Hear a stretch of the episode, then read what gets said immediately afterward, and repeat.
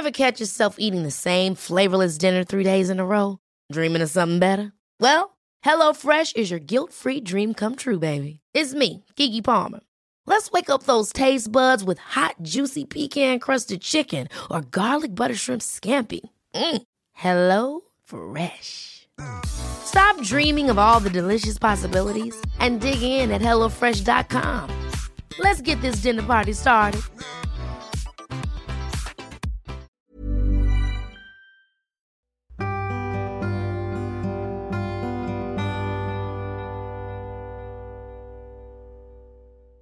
Querida audiencia, me es muy grato saludarles el día de hoy. Eh, después de tantos días, semanas más bien, de que emprendí mi viaje a Egipto y que, pues bueno, George ha estado eh, alimentando nuestro podcast con grandes historias, con grandes reflexiones.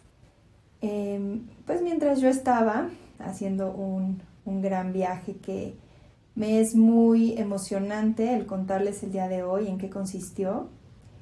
Estuve dándole muchas vueltas acerca de qué temática compartirles, eh, de todo lo que viví, de todo lo que aprendí, porque realmente creo que no me alcanzarían las horas de un día para poder eh, transmitir todo lo que, lo que pude ver, lo que pude sentir, todas las sincronicidades que se presentaron a lo largo del viaje. Realmente puedo regresar em, aquí a, mi país, a mi hogar y tener una sensación de contracción, ¿saben? Eh, después de tantos días de expandir, expandir, expandir, vivir tanta magia, darme cuenta en cada día todo el tiempo que lo que llamamos magia, que lo que llamamos eh, misticismo, este, todos estos temas espirituales que están de moda y que muchas veces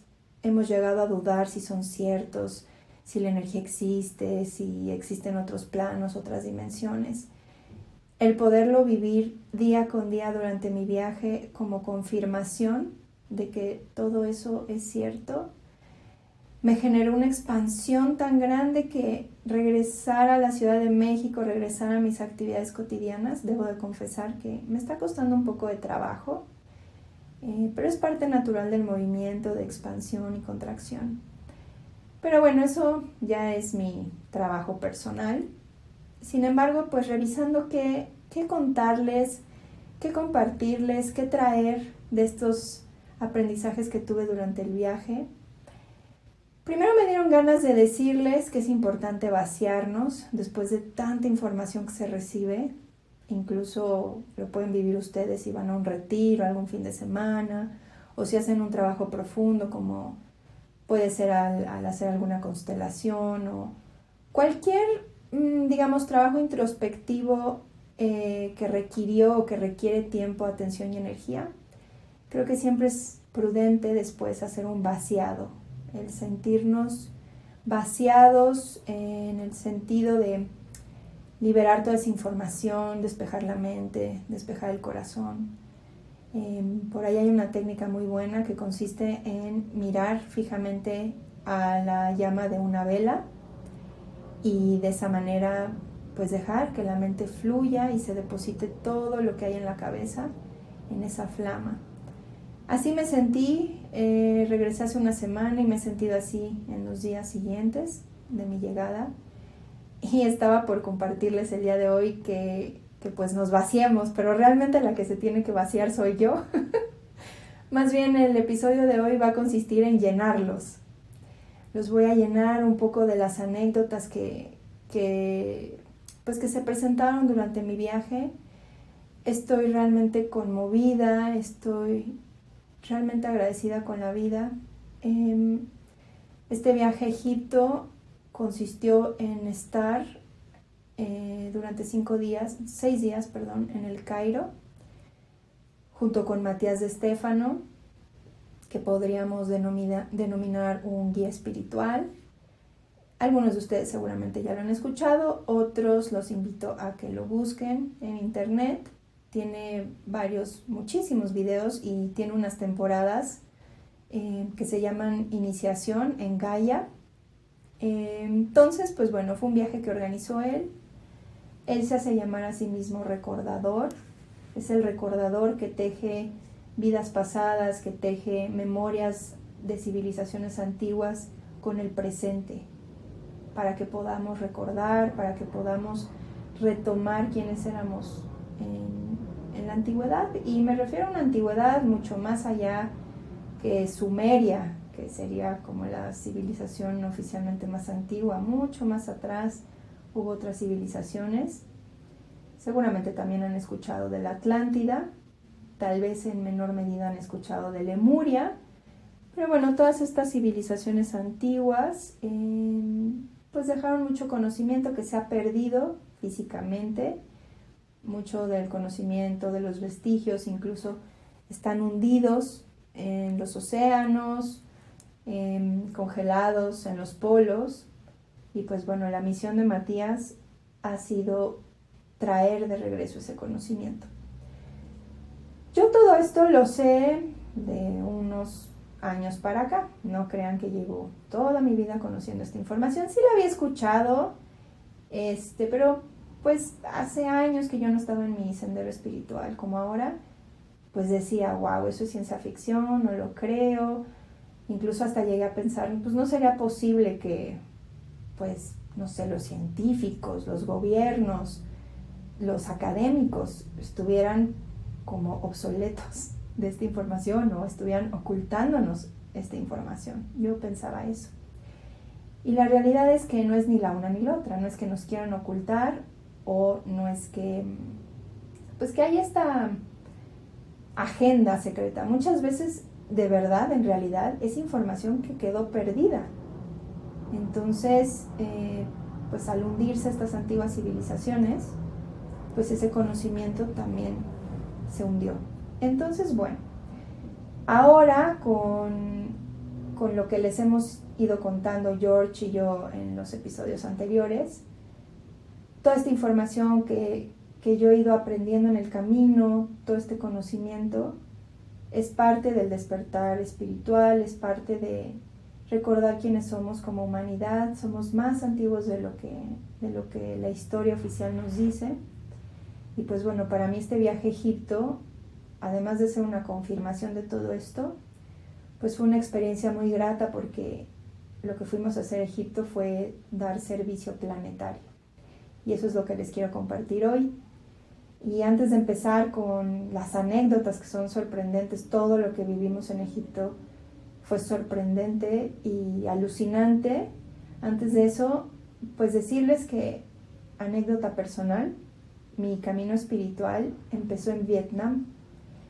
Yo viajé a Vietnam hace seis años y bueno, pues fue un viaje muy profundo, fue un viaje transformador. Ahora entiendo, en ese entonces no lo sabía, porque hace seis años yo siento que todavía no vivía mi despertar espiritual. En ese entonces, en Vietnam, Ahora puedo entender que lo que viví fue recordar vidas pasadas que tuve en este país y pues para mí ese viaje, como decía, fue transformador, me acercó al budismo, me acercó a las enseñanzas de Buda, me conmovió muchísimo estar en este país, me impresionó mucho ver cómo la religión y el concepto de divinidad era totalmente diferente al de Occidente Claro, yo lo sabía por, pues por la teoría, ¿no? Por lo que se decía o lo que había aprendido antes, tal vez en la escuela. Pero realmente estar ahí y vivirlo y darte cuenta de que cuando entras a un templo no te vas a encontrar a Cristo en la cruz, sino a Buda, algo tan sencillo como eso me impresionaba, me, causaba como una especie de, de choque con mis paradigmas en carne propia, ¿no?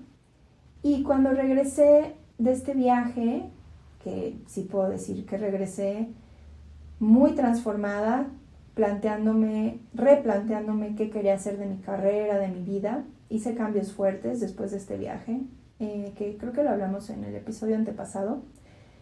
Eh, me metí a Amazon a buscar libros que tuvieran que ver con, pues con el budismo, con estas enseñanzas espirituales que para mí eran novedosas. Y fue así como de estar viendo en Amazon reviews de los libros budistas más importantes o relevantes, fue así como llegué a, em, a descubrir a Thich Nhat que recientemente trascendió en enero. Algunos pronuncian el Thich como Thich, Thich Nhat eh, pero bueno, técnicamente según aprendí es Thich.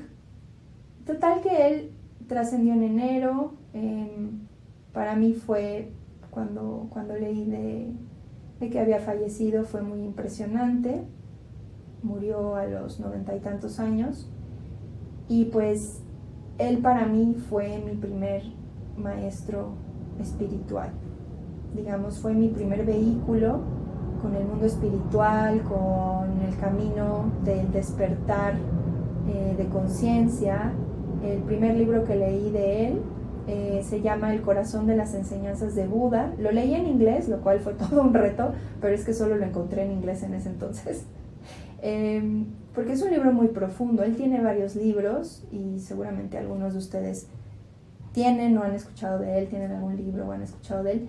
Este libro del corazón de las enseñanzas de Buda es un libro muy completo, un poco complejo. Es como todo el conocimiento, la doctrina compactado en un libro. Entonces, eh, les diría que me tomó, yo creo que un año leerlo, de lo, de lo complejo que era. Y fue un gran libro, eh, me conectó con Buda, me conectó con pues con todas las enseñanzas del camino de Buda sobre el sufrimiento, sobre el karma, el dharma. Fue, eh, por eso decía, mi despertar espiritual. Y en este viaje en Egipto conecté con, con este primer momento de mi despertar, que decía Matías de Estéfano que el despertar de conciencia significa dejar de ser el sueño y convertirte en el soñador, en aquel que crea la realidad, aquel que puede tener como este poder divino de manifestación y ya lo hemos hablado en otros episodios, eso es el despertar de conciencia y pues si ustedes están en ese sendero, quieren profundizar más, pues pueden eh, adquirir este libro del corazón de las enseñanzas de Buda. Y bueno, ¿qué fuimos a hacer a Egipto? Uf. Eh, fuimos a Egipto, es que estoy viendo por dónde empezar de todo lo que realizamos, pero realmente el trabajo primordial del viaje a Egipto fue reconectar la rejilla planetaria o red crística, como algunos le conocen. ¿Qué es esto de la rejilla o, red crística del planeta? ya hemos visto que nuestro cuerpo físico emana energía. Estamos rodeados de un campo electromagnético y también tenemos centros de energía, que son los famosos chakras. Y pues nosotros como cuerpo físico, como humanos, pues tenemos todos estos mecanismos energéticos que nos dan soporte, que nos dan vida realmente, ¿no? Y para el planeta es lo mismo, el planeta es un ser sintiente, la madre tierra o Gaia o Terra como la conocen. Y pues la Tierra también tiene sus centros de energía, también tiene su campo electromagnético.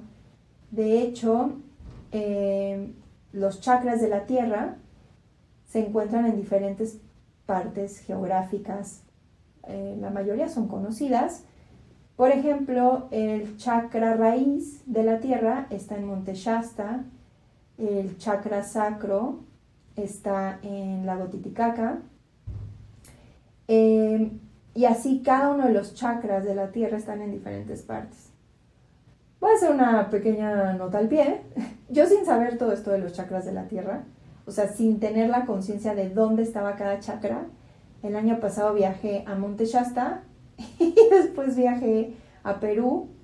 Eh, entonces pasé del primero al segundo chakra y resulta que Egipto es quinto chakra. Entonces, bueno, un poco este, me fui en un orden arbitrario, fui primero, segundo y quinto, que arbitrario entre comillas porque los chakras trabajan en pares y por ejemplo el, chakra 2, el sacro o sacral, trabaja con el quinto, el de la garganta. Entonces, pues me tocó hacer una chambota personal entre segundo y quinto chakra, em, que es el chakra de la creación, el 2, el chakra de la creación, de la gestación, de ideas, de proyectos, de fertilidad. Y el chakra 5 es el chakra de la comunicación, del perdón, de aceptar tus dones y trabajan en pares, trabajan estos dos juntos. Pero bueno, el asunto es que reconectar la rejilla o la red crística del planeta significa pues literal como que le fuimos a dar mantenimiento a la red del planeta. ¿Por qué es importante esto? Al final la red planetaria podemos verlo como, como una red de contención, como una red de sostén de la Tierra. Es una red que le aporta vitalidad a la Tierra, que le aporta fuerza al planeta, orden, estructura. Eh, y es también como, podríamos verlo como si fuera un vehículo, es, digamos, esta rejilla la que permite a la Tierra trasladarse a través del universo con, con fortaleza, ¿no? con vitalidad. En esta rejilla tiene su eje en Egipto, digamos, como su principal sostén está en Egipto, en el Cairo.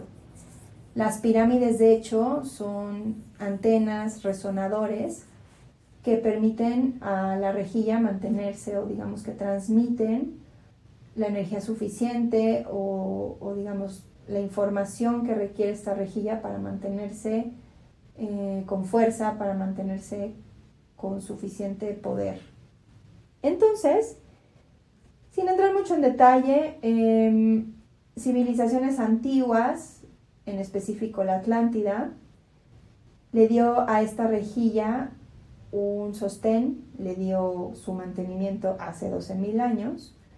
Y pues bueno, estamos transitando tiempos complejos de despertar de conciencia colectivo y pues la rejilla necesitaba una actualización, necesitaba yo le decía mantenimiento, necesitaba ser apapachada incluso. Y pues nosotros voluntariamente pues acudimos a, Egipto. Y cuando digo nosotros me refiero a las 2.000 personas que fuimos autoconvocadas para ir. Eh, fue un viaje de mucha preparación, fue un viaje que requirió que hiciéramos una cuarentena previo al viaje, una cuarentena de trabajo energético, ahorita les cuento más de esto, pero el asunto, yo decía, fuimos autoconvocados, fuimos voluntarios, em, no quiere decir que solo nosotros hayamos hecho este trabajo y que solo nosotros los que fuimos a Egipto estemos haciendo un cambio en el planeta para nada.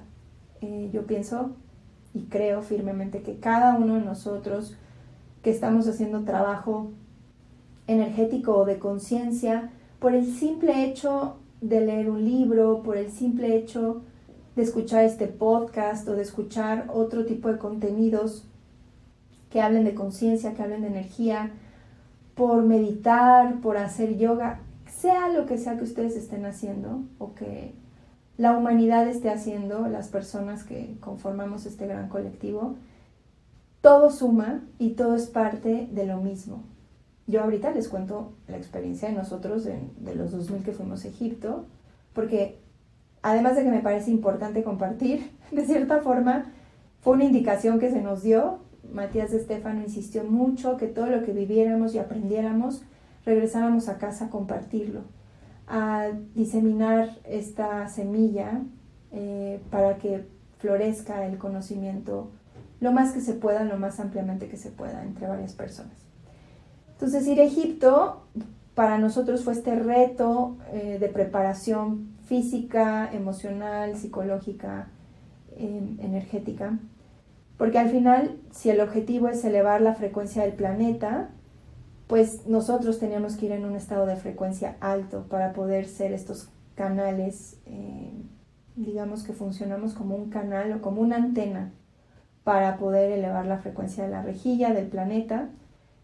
Y yo así me considero eh, desde hace como dos años que entendí más sobre mi misión en, el planeta y que mi, misión tiene que ver con dar servicio a otros, eh, acompañar a otros en su despertar de conciencia, pues de ahí también eh, este mismo propósito lo comparte George y por eso surge este podcast. Ayudar a otros a despertar significa pues darles a ustedes herramientas, darles ideas, reflexiones, consejos para su propio camino. Entonces, bueno, en resumen, pues eso es lo que hicimos en Egipto. Amplificar la red planetaria, darle más fuerza, elevar la frecuencia del planeta. ¿Cómo lo hicimos? Fue muy interesante. El planeta decía yo que tiene chakras y también tiene nodos, que son puntos de energía como, si se concentrara en esos nodos mucha energía eh, electromagnética, etérica, de todo tipo. Y estos nodos son como sostén de, de, la rejilla. Como si pudieran verlo, hagan de cuenta, serían pilares, ¿no? Como si la rejilla tuviera unos pilares a lo largo del planeta, varios pilares. En específico, Matías plantea que son 32 pilares y estos pilares sostienen a la rejilla. Entonces, parte del trabajo que hicimos en Egipto consistió en que nosotros representáramos a un pilar y que nos convirtiéramos en el pilar. Fue súper interesante este trabajo. A mí me asignaron Rapa Nui, eh, que se le conoce también como Isla de Pascua, aunque en realidad ya el nombre oficial es Rapa Nui, pero bueno, ese es otro tema, pero así se le conoce recientemente oficialmente, que es su, su nombre nativo. Y pues significó para mí conectar durante la cuarentena, los 40 días previos al viaje, con Rapa Nui, con su cultura, con su geografía, su fauna, su flora, em, su música, eh, toda la isla que pudiera yo sentirla en mi cuerpo y sentir a los elementos, al agua, al viento, a la tierra, a todos los elementos que yo pudiera sentirlos. Entonces, realicé, varias meditaciones sintiendo la energía de este lugar. Fue muy, muy conmovedor, fue muy poderoso. No conozco Rapanui, sin embargo no lo conozco físicamente, no conozco la isla físicamente, pero les puedo decir que conozco cómo se siente la isla, conozco cómo se siente estar ahí, cómo se siente la energía de este lugar y pues de ahí me llevo un primer aprendizaje que pues ya lo sabía en la teoría, pero creo que nunca lo había vivido tan fuerte. Primer aprendizaje es que cuando quieran viajar y conocer un lugar, no necesitan ir físicamente, lo pueden sentir. Y pues bueno, entonces yo representé a Rapa Nui y las otras personas que estuvieron en, en las actividades en el Cairo, los otros 1500 que, que fueron, porque éramos 2000, pero 1500 en las tareas. Eh, cada quien representó a un nodo. Y obviamente, pues bueno, si había 32 nodos y 1500 personas, repetimos varios. Había muchos otros de mis compañeros que representaban a Rapanui.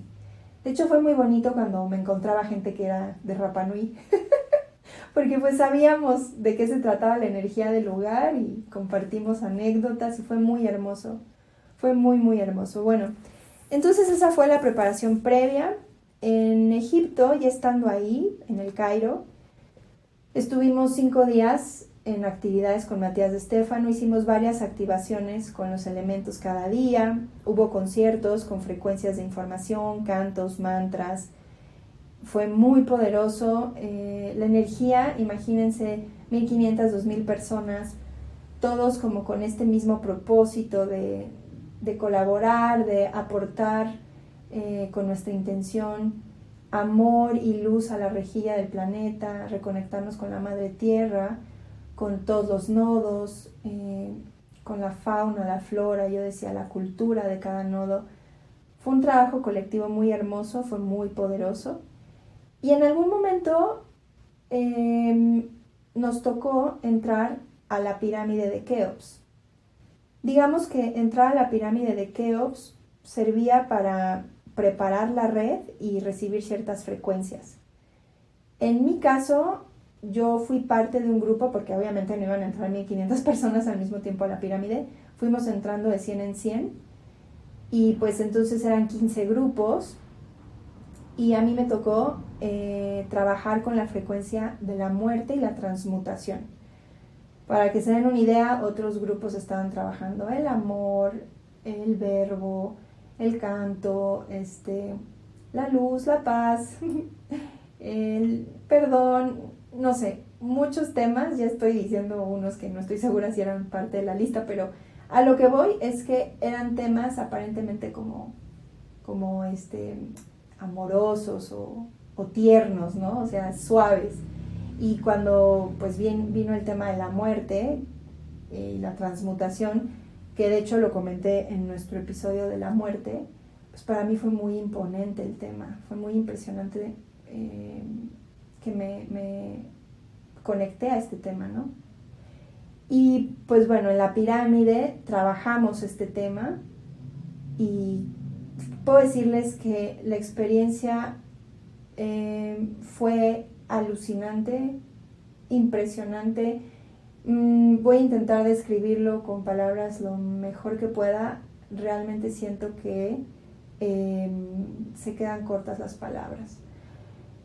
dentro de la pirámide entramos las 100 personas, estaba Matías de Estéfano, eh, nos, nos, acomodamos en el piso, en la cámara del rey, que pues es el sepulcro principal de la, de la pirámide.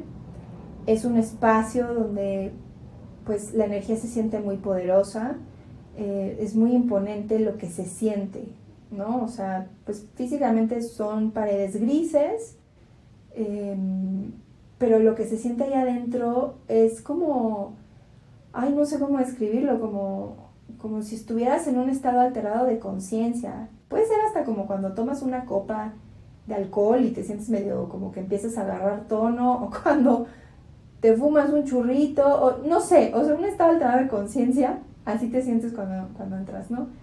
Debo de confesar que cuando yo empecé a entrar en la pirámide, me, me vinieron como pequeños destellos de un ataque de pánico, porque es muy impresionante pues entrar en un lugar estrecho, era un pasillito, te tienes que agachar, es caminar bastantes metros eh, de subida, pues me empezó al inicio, muy al inicio, como a dar esta pequeña ansiedad de, uff, estoy entrando a un lugar cerrado, el, el, aire y el oxígeno se empiezan a sentir más densos, ¿cómo voy a salir de aquí? No puedo salir corriendo. Sin embargo, también debo confesar que toda la preparación ayudó.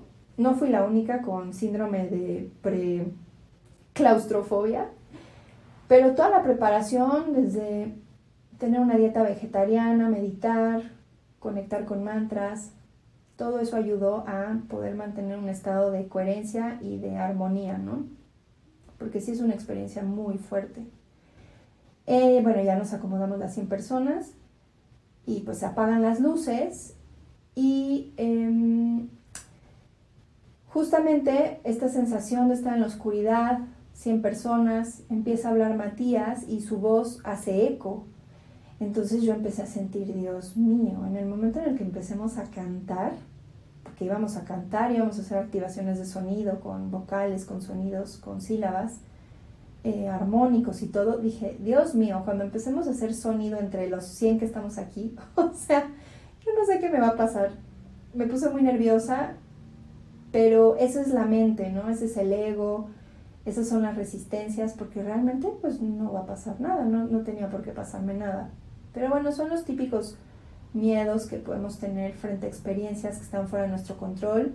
El estar a oscuras en un lugar con un sonido muy fuerte, rodeada de, muchas personas, pues es una, eh, es una forma de sentir que se pierde el control, ¿no? Afortunadamente uno lo supera rápido cuando se rinde, cuando se entrega la experiencia. Es muy parecido a lo que sentí a las primeras veces que entré a un temazcal. Justamente sentía eso, ¿no? El estar dentro de un espacio caluroso, con un sonido reverberante a oscuras. Pero pues es parte de, del trabajo hacia el interior. el soltar el control. Entonces, dentro de la pirámide, debo de decir que mm, Matías era Matías, pero no era Matías. de cierta forma, su energía, su voz, sus palabras se sentían como, como si pertenecieran a otra persona. Em, y pues bueno, puedo decir que, que esto se debe a que él entra en contacto con conciencias superiores. Él es un canalizador o si lo quieren ver como medium. Y pues en efecto lo que, lo que él eh, transmitía venía de, otras dimensiones. Es muy impresionante. Em, impresionante en el sentido pues de estar frente a alguien que nos está transmitiendo mensajes tan hermosos, tener la oportunidad de poderlos escuchar y pues bueno, esta, esta, estos seres que él canalizaba nos, nos pedían que agradeciéramos al ego, a nuestros ancestros, a nuestra sombra, a nuestros padres, a nuestra luz, que nos diéramos cuenta. Y ahorita pues estoy contando esto que es lo que las, las conciencias decían a los que estábamos dentro de la pirámide, pero realmente esto nos lo estaban diciendo a todos como humanidad, que agradezcamos todo esto, que seamos conscientes de que cada decisión de nuestros padres y de nuestros ancestros fue perfecta. Es la combinación precisa para que podamos estar aquí y ahora. Es decir, yo, María, existo y estoy aquí y ahora gracias a cada una de las decisiones de mi linaje, de mis ancestros y que esas decisiones fueron perfectas, incluso en la imperfección, incluso en el dolor, incluso en el desacuerdo que podemos tener hacia nuestros progenitores, eh, realmente todo fue perfecto para que estemos aquí y ahora. Y fue importante hacer este recuento, este agradecimiento, porque al nosotros trabajar la frecuencia de la transmutación y de la muerte, lo que tuvimos que hacer allá dentro de la pirámide fue agradecer todo esto y soltarlo.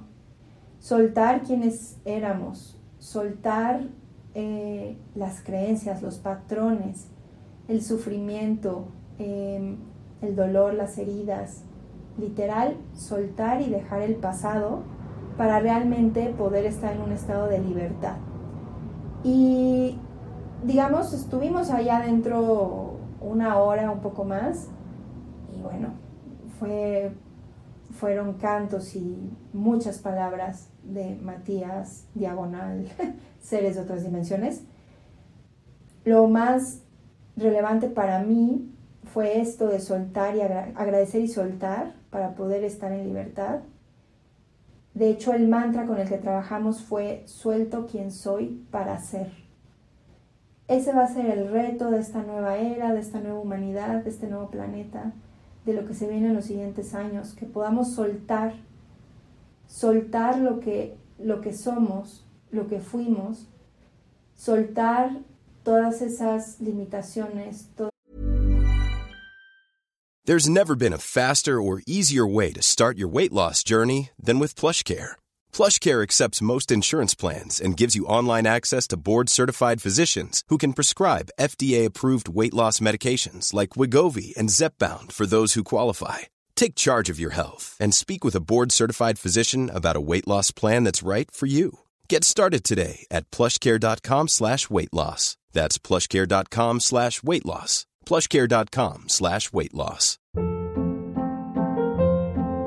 Hold up. What was that? Boring. No flavor. That was as bad as those leftovers you ate all week. Kiki Palmer here, and it's time to say hello to something fresh and guilt-free. Hello Fresh. Jazz up dinner with pecan-crusted chicken or garlic butter shrimp scampi. Now that's music to my mouth. Hello Fresh. Let's get this dinner party started. Discover all the delicious possibilities at hellofresh.com. Esas ideas, todos esos patrones, como decía, para poder realmente ser. Y fue muy, em, fue muy fuerte cuando se presentó la muerte. En un momento literal, eh, la voz de Matías cambió, se, se, sintió otro matiz, otro tono y se presentó esta nueva conciencia que, que dijo presentarse como la muerte. Fue hermoso, fue hermoso porque pues es un tema que a mí me, me causaba como mucha sensibilidad. Bueno, yo creo que a muchos de nosotros era un tema, una frecuencia a la que yo prefería pues darle la vuelta, ¿no? No acercarme. Entonces fue muy, muy fuerte para mí de repente cuando se presenta la muerte y darme cuenta de que no sentí miedo, que me fue muy fácil conectar con ella. Es más, fue como hasta cariñoso, ¿no? El encuentro. Y también pues la manera en la que se presentó fue así, fue dulce, fue amorosa. Em, nos dio unas lecciones muy fuertes. Nos dijo que la muerte, en realidad, no tenemos miedo a la muerte, no tenemos rechazo a la muerte, más bien a lo que tenemos miedo es a quienes vamos a ser después de la muerte del otro. Em, es tener miedo a perder la referencia de quiénes somos cuando el otro ya no esté. ¿Quién soy yo cuando el otro ya no esté? ¿Quién me va a acompañar cuando el otro ya no esté? No es la muerte en sí, sino el perderme por la muerte del otro. O la muerte propia, el dejar de ser quien soy. Pero bueno, la muerte nos hizo entender que morir es un regalo. Es la forma de expandirnos, de literal de ser libres. Fue muy imponente cuando dio todos estos mensajes. De hecho, hubo un momento de llanto donde, uff, la atmósfera empezó como a sentirse más pesada y pues recordando que el trabajo que fuimos a hacer es un trabajo planetario, pues todo lo que sucedía allá adentro mientras estábamos en la pirámide implicaba transmutar a la humanidad. Este llanto que se presentó era el llanto pues del dolor de la humanidad, este dolor acumulado durante siglos de matanza, de guerra, de sufrimiento, de pobreza, de control, de amenaza, de violencia, este dolor de pues de todo lo que ha vivido la humanidad y la tierra. Era un llanto muy fuerte, era un llanto como desgarrador, desconsolado, desconsolador, pero Prontamente, em, la muerte nos explicó que en realidad la muerte, al ser una forma de expansión y de libertad, deberíamos de celebrarla porque hemos vivido engañados pensando que la muerte es el fin. Entonces cuando, claro, ya hemos escuchado esto, ¿no? Pero realmente sentirlo es otra cosa. Cuando dice esto la muerte, y nos dice que en realidad la muerte es un regalo y que es el regalo de la libertad y que debemos de celebrar la trascendencia, pasamos del llanto a la risa. Y estuvimos no sé cuántos minutos riéndonos. Em, una risa como de, de, que literal nos cayó el 20, eh, nos salimos de la ilusión en la que habíamos estado, y nos dimos cuenta de que pues la risa viene de, de sentir que la muerte es una gran compañera, de sentir que hemos estado teniéndole miedo por las razones incorrectas, de sentir que pues Dios, el creador, el universo, como lo quieran llamar, al ser eterno y al tener como este esta energía infinita, nos regaló la muerte como una herramienta de crecimiento, como una herramienta de podernos explorar en la temporalidad y de podernos conocer en procesos cíclicos, ¿no? Porque al morir, pues se termina un ciclo, se termina una vida y empieza otra. Y vamos avanzando, vamos evolucionando a nivel alma, vamos conociéndonos a profundidad en diferentes formas. Entonces, pues de ahí venía la risa. Y pues nos pidió la muerte que, que llevemos al mundo una nueva forma de morir, que llevemos a los otros, a, a, nuestros conocidos, que les compartamos que tenemos que resignificar a la muerte, que la muerte se puede transitar con gozo, con placer, con risa, que esta va a ser la nueva manera de ver a la muerte, como la libertad, como decía yo, la trascendencia, la expansión propia o del prójimo. Y fue importante que nos diera este mensaje de la muerte porque también nos dijo que viene muerte en el mundo en un futuro próximo, que vienen momentos fuertes, que vienen momentos de cambio. Em, todo esto no significa, ojo, no significa dejar de ser empáticos con el dolor ajeno o dejar de em, tener conciencia hacia la violencia o el dolor o la guerra o lo que esté sucediendo en el planeta. No significa eso. Pero significa que el miedo no nos domine. Significa que para alcanzar esa paz que deseamos para el mundo, primero tenemos que alcanzar la paz interna. Primero tenemos que trabajar la paz interior y ahí vuelvo a citar a Thich Nhat que tiene un libro que se llama Hacia la paz interior. Justamente eso es lo que dice él, que tenemos que trabajar primero en la paz del interior, en, que nuestro camino sea guiado por el amor y no el miedo, para que realmente en el exterior, en el mundo, se pueda expresar esa misma paz. Entonces, pues bueno, Matías incluso mencionó en algún momento que primero tenemos que ordenar nuestro interior, tenemos que trabajar en nuestro interior para ordenar el exterior, porque el mundo vive en caos. A grandes rasgos, esta fue la experiencia de la pirámide. Eh, fue muy, muy hermoso para mí también porque el día que yo entré a la pirámide fue el día de mi cumpleaños. Entonces, pues digo que esta, este viaje estuvo lleno de sincronicidades y, y regalos, ¿no? También ahí yo puedo ver que la disciplina, la entrega, el servicio, la confianza en el universo, si ustedes entregan eh, con esa fe, con ese amor hacia su camino, pues realmente los regalos vienen con, mucha fuerza, con mucho, con mucho cariño, ¿no? Entonces para mí fue un regalo, literal, fue mi regalo de cumpleaños entrar a la pirámide y recibir todos estos mensajes que les comparto. Y ya finalmente el día 22, ya que todos los grupos, todas las personas entramos a la pirámide, pues todo el propósito de este viaje al Cairo consistía en la activación final del día 22, que fue un día de portal. Fue el día en donde los, los 2000 que participamos en este evento, con coreografías y cantos, hicimos la activación final de la red. Ya que estábamos todos bien preparados, ya que estábamos todos con las activaciones de todo tipo que hicimos antes, incluido lo de la pirámide, pues los 2000 hicimos una serie de movimientos, secuencias, cantos para tejer esta red.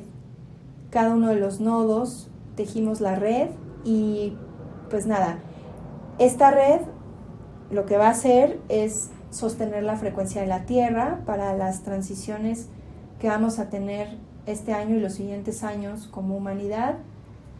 Fue muy impresionante el que este mismo día escaló el conflicto entre Ucrania y Rusia Claro que para nosotros tuvo una conexión directa, porque pues además días previos Matías nos fue anticipando que el trabajo que estábamos haciendo todos en el planeta, no solo los que estamos en Egipto, pero todos los, los que hemos estado trabajando para traer paz, luz al planeta, todo ese trabajo está moviendo, está cambiando el oleaje, está cambiando la frecuencia de la Tierra y lo que es obsoleto pues se tiene que purgar. Entonces los conflictos bélicos si escalan es porque están llegando a su punto cumbre como, em, como un punto de ebullición, ¿no? Es el punto de quiebre en donde el conflicto bélico escala y quiebra y disminuye o baja, porque ya no es sostenible, pero necesita tener como esta, pues no sé si llamarle explosión o este punto álgido, o si quieren llamarle tocar fondo, pero realmente esto no va a perdurar mucho, pero eh, pues es una sacudida fuerte. Pues no hay que perder la fe y seguir trabajando en, la armonía y en, el, y en, el, amor que queremos para el planeta. Em, nada más como mencionar que ustedes seguro escucharon mucho de que el día 22 es un portal. También en realidad cabe señalar que no existen como tal los portales, más bien, es decir, sí existen, pero no como se los imaginan tal vez de que se abre, se abre el portal y ahí pasa todo, sino más bien nosotros en conciencia creamos los portales cuando enfocamos la energía y la atención en resonar con fechas, con tiempos y espacios. De alguna forma, si lo quieren ver como una analogía, tampoco existen las constelaciones. Es decir, las constelaciones son más bien nuestro punto de vista desde la Tierra para explicar lo que vemos en el cielo, pero no es que exista la constelación de Tauro. Más bien nosotros desde la Tierra vemos a las estrellas y planetas ordenados de cierta forma que le damos una explicación eh, antropocéntrica para poder mirar al cielo y su energía. Pero si saliéramos al espacio, pues no habría como tal una constelación. Es lo mismo con los portales, no existe como tal un portal, sino que nosotros al enfocar la energía y la atención eh, le damos ese poder a, la fecha, al tiempo, al espacio y con eso se concentra la energía y se genera un punto de inflexión. Esto era como dato cultural. Y el día 23, al día siguiente de este día 22 de la activación de la rejilla, en la madrugada fuimos a la Esfinge para cerrar el trabajo del 22, porque para los antiguos los portales duran de sol a sol, es decir, hasta el amanecer del día 23, entre comillas, se, cerró o se finalizó la energía del portal del 22. Entonces, bueno, por eso fuimos al amanecer. Em, la constelación de Leo, que es la que regía hace 12.000 años, ahorita estamos en la constelación de Acuario, la constelación de Leo es opuesta a la de Acuario, y entonces cuando estuvimos en la Esfinge, digamos que atrás de la Esfinge se, posicionó la constelación de Leo, y por el horizonte frente a la Esfinge, digamos, de cara a la Esfinge salió el Sol, y ahí estaba la constelación de Acuario. Entonces, em, digamos que la esfinge es la guardiana de la información. Entonces todo lo que Matías estuvo enseñando durante estos años para prepararnos para este, este trabajo en Egipto fue para recordar lo que ya sabíamos de vidas pasadas. Entonces, bueno, acudimos a la esfinge como cierre del trabajo. Em, técnicamente cada febrero están así alineadas las constelaciones. Atrás la de Leo, adelante la de, la de Acuario pero digamos que esta es la primera vez que con conciencia un grupo tan grande acude a hacer este trabajo energético de, cierre y de intención de luz y, amor y fortalecimiento de la, red planetaria en este espacio, ¿no? Fue un viaje transformador, para mí no terminó ahí, el trabajo con Matías terminó ese día, pero después de este día 23 hice con mis amigos y con otro grupo de personas un tour de 10 días por varios templos. Recorrimos en el Nilo, varios de los templos de las deidades principales y les puedo decir que ay, fue un trabajo em, muy profundo. Descubrí que tenía muchas vidas pasadas en Egipto. Fui recogiendo estos fragmentos del alma esto significa cuando ustedes escuchan lo de vidas pasadas, en realidad les llamamos pasadas porque nuestra mente entiende en términos lineales el tiempo. Pero en realidad no existe el tiempo y estas vidas, entre comillas, pasadas, más bien son vidas paralelas. Es decir, están sucediendo cuánticamente al mismo tiempo.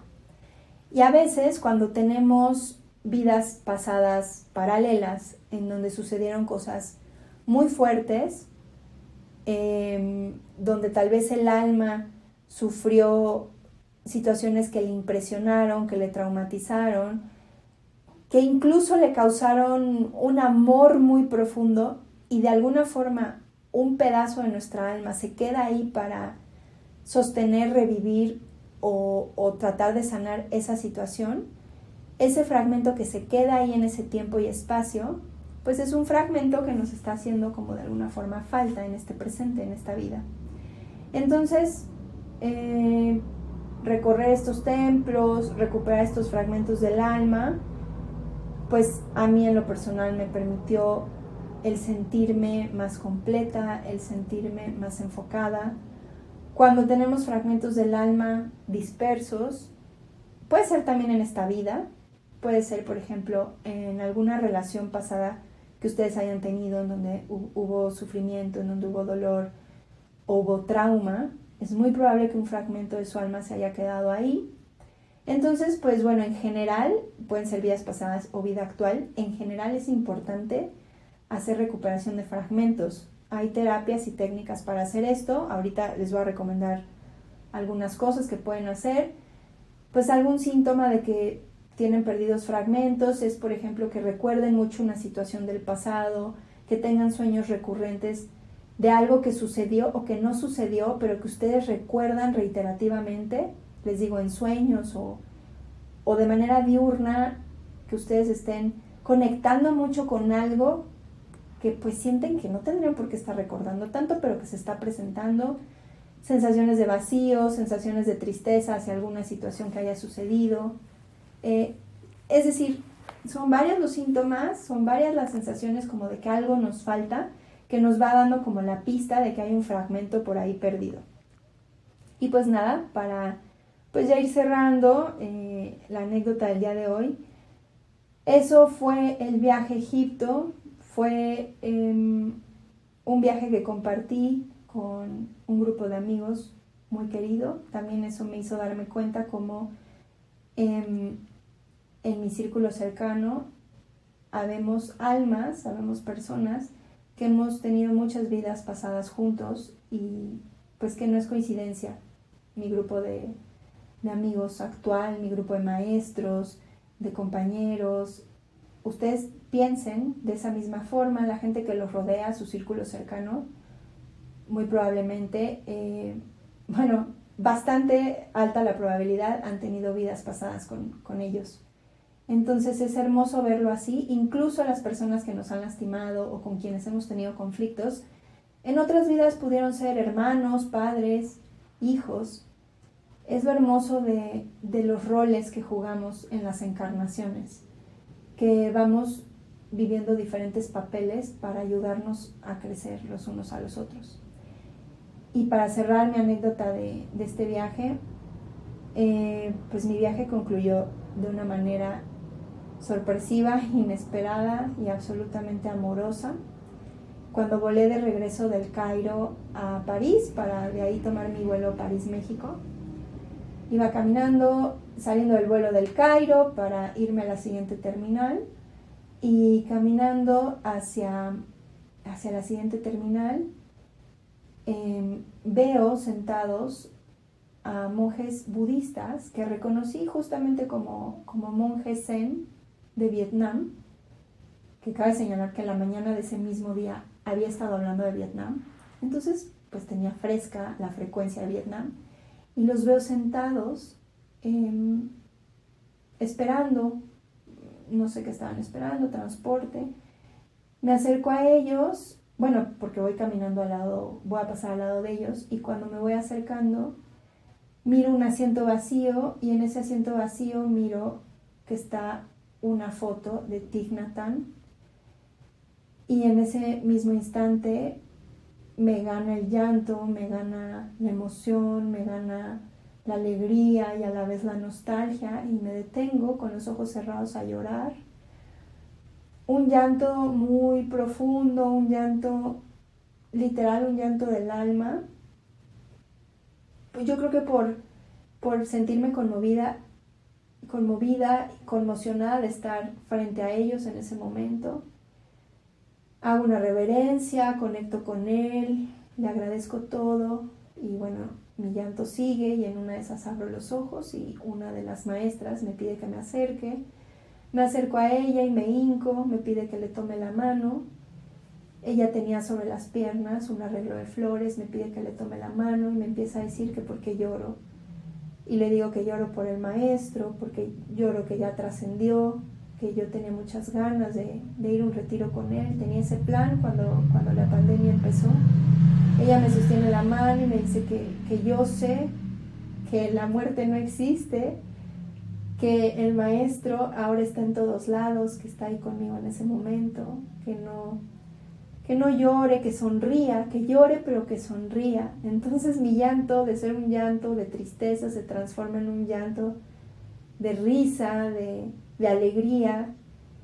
Y estoy en este momento escuchándola a ella, le explico que, que fue mi primer maestro espiritual, fue quien me abrió el camino hacia Buda, hacia entender que somos conciencia, que somos espíritu. Y en ese momento ella me dice que por favor lo toque a él. Y yo no entendía a qué se refería. Y me dice, tócalo, aquí está. Y me, me señala que en sus piernas, entre el arreglo de flores, está la urna con las cenizas de él. Y en ese momento, pues para mí es un estado em, pues de shock, la verdad. Empiezo a temblar como todo es muy impresionante, se pueden imaginar este momento como em, de una sincronicidad tan divina que ella me dice que toque la urna. Me costó trabajo tocar la urna, ella me tomó la mano, me dijo que respirara, que regresara a mi centro, que me, que me relajara, que aquí estaba ella, y me toma la mano y me pone la mano en la urna. Y me pregunta que si yo sabía que él, que ellos iban a estar ahí en el aeropuerto. Y yo le contesto que no, que yo vengo de hacer trabajo planetario en Egipto.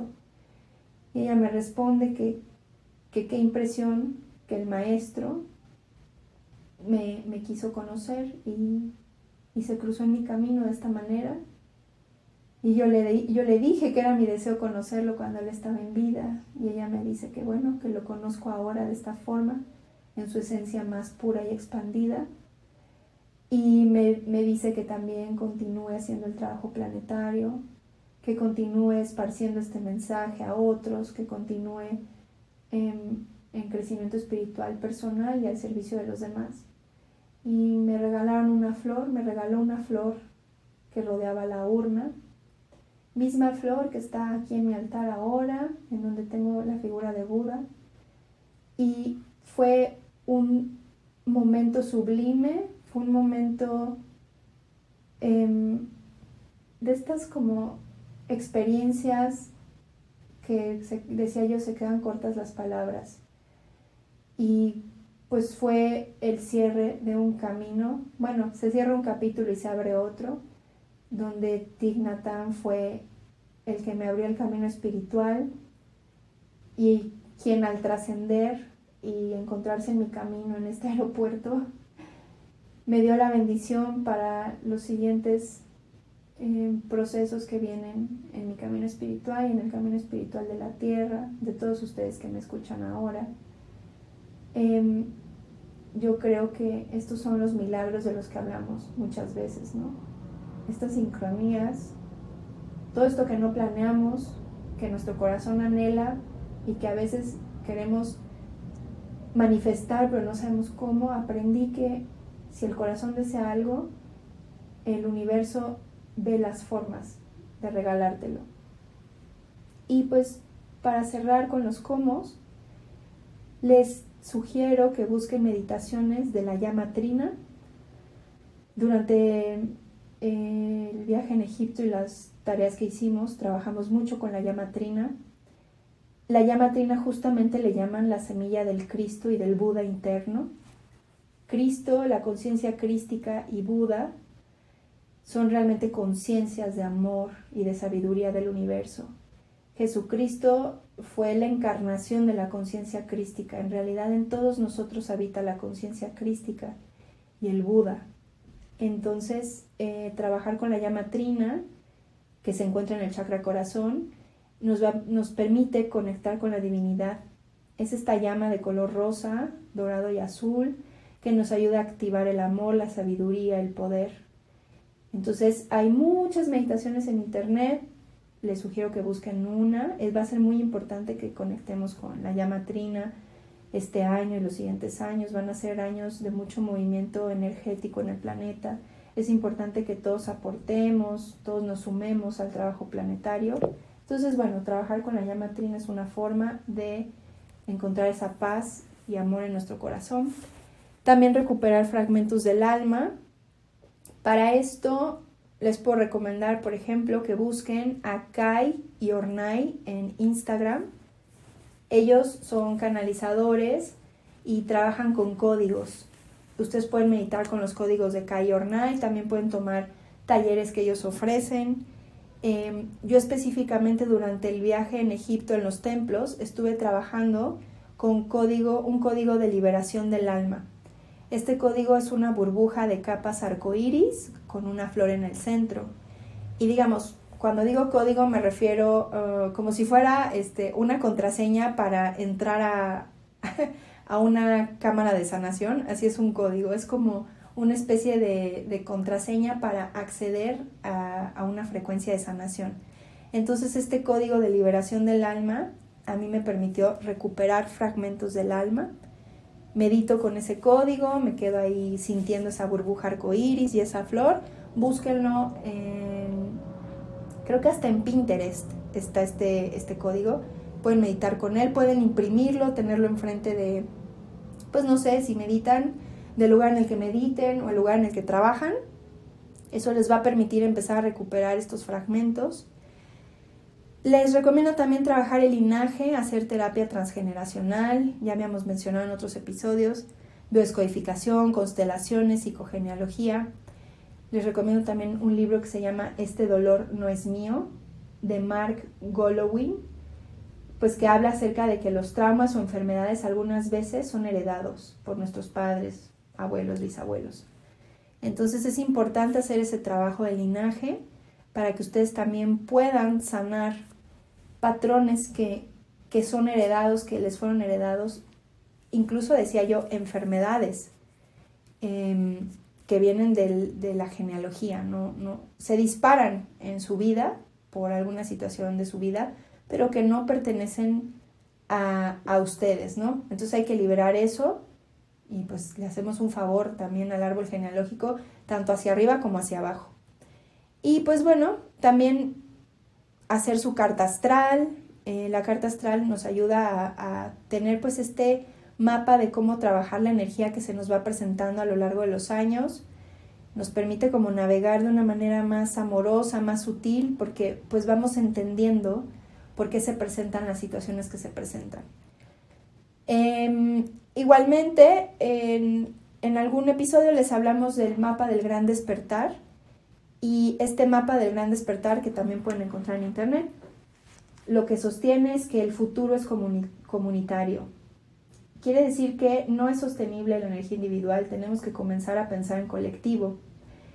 Y nos propone este, este mapa eh, tres formas de, pensar en, colectivo de, para poder lograr el, lograr el despertar individual y, de la masa, de la humanidad. Lo primero es aumentar nuestro servicio hacia los demás, ser más amoroso con nosotros mismos y con los demás para que podamos elevar nuestro nivel de conciencia.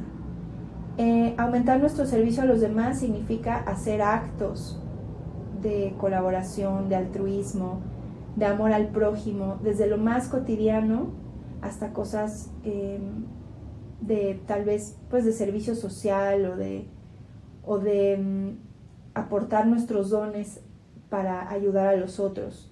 El asunto aquí es que este punto de ser más amoroso con nosotros y con los demás es importante para que empecemos a aumentar el nivel de conciencia propio y colectivo. El segundo punto es perdonarse a sí mismo y perdonar a los demás. Cuando hacemos esto, liberamos karma. Y es muy importante empezar a liberar karma propio y colectivo. Cuando liberamos karma, va cambiando la vibración del planeta se va elevando la conciencia compartida de la humanidad y pues esto va cambiando a la humanidad una persona a la vez. Entonces si ustedes trabajan esto en su caso personal, lo van, ir, lo van a ir escalando y transmitiendo al resto de la humanidad. Digamos, energéticamente va sucediendo de esta forma natural. Y el tercer y último punto es que tenemos que tratar a nuestro cuerpo como un templo, tenemos que cambiar nuestra dieta a una de mayor vibración para ayudar a todos estos procesos. Sí, en efecto, comer cerdo, comer carne de res, em, estos animales en específico eh, generan una energía muy densa en el cuerpo. en general los animales lo generan, pero en específico eh, carne de cerdo y carne de res bajan la frecuencia muy impresionantemente. Entonces, bueno, en la medida de lo posible, reducir este consumo, tener una dieta de mayor vibración significa más vegetales, más frutas, más jugos, em, tener más conciencia de lo que comemos, porque pues eso impacta a nuestra propia energía y por ende, cuando nos responsabilizamos de nuestra energía y hacemos un cambio en lo, en lo individual, vamos generando un efecto como dominó a nuestro alrededor. Estos son los comos. Me quedo muy conmovida, muy contenta de haberles compartido esto. La verdad no pensé que me fuera a tomar la hora entera. Pero bueno, llega esta información a los corazones que estén listos para escucharlo, a quienes estén listos para este mensaje, para este llamado. Finalmente lo que les compartí parecía una anécdota, pero en realidad es, como dije, un llamado es un llamado a que ustedes en su mismo círculo, en su mismo grupo, en su misma vida, apliquen todo lo que platiqué ahora, reflexionen de esto, indaguen más, busquen más, compartan lo que hacen, compartan esa semilla de amor que hay en su corazón y que pues vayan regando la semilla que hay en los corazones de los demás a su alrededor, porque la realidad es que el mundo no va a cambiar porque compartamos noticias de lo jodido que está el planeta o porque nos alteremos por las cosas que están sucediendo. Realmente el mundo va a ser un lugar de amor y de paz conforme nosotros en nuestro mm, universo personal vayamos haciendo cambios hacia ese amor y hacia esa paz que deseamos. Les quiero, les bendigo y les agradezco que se hayan tomado este tiempo para escuchar esto. Em, hasta siento que la voz me cambió. Estoy todavía en estado de adaptación y reintegración a la realidad, así es que me escuchan con la frecuencia fresca de todo lo que sucedió. Muchos abrazos y ahora sí, nuestro siguiente episodio estaremos George y yo juntos. Me va a dar mucho gusto compartir con él. Y pues un abrazo hasta la próxima.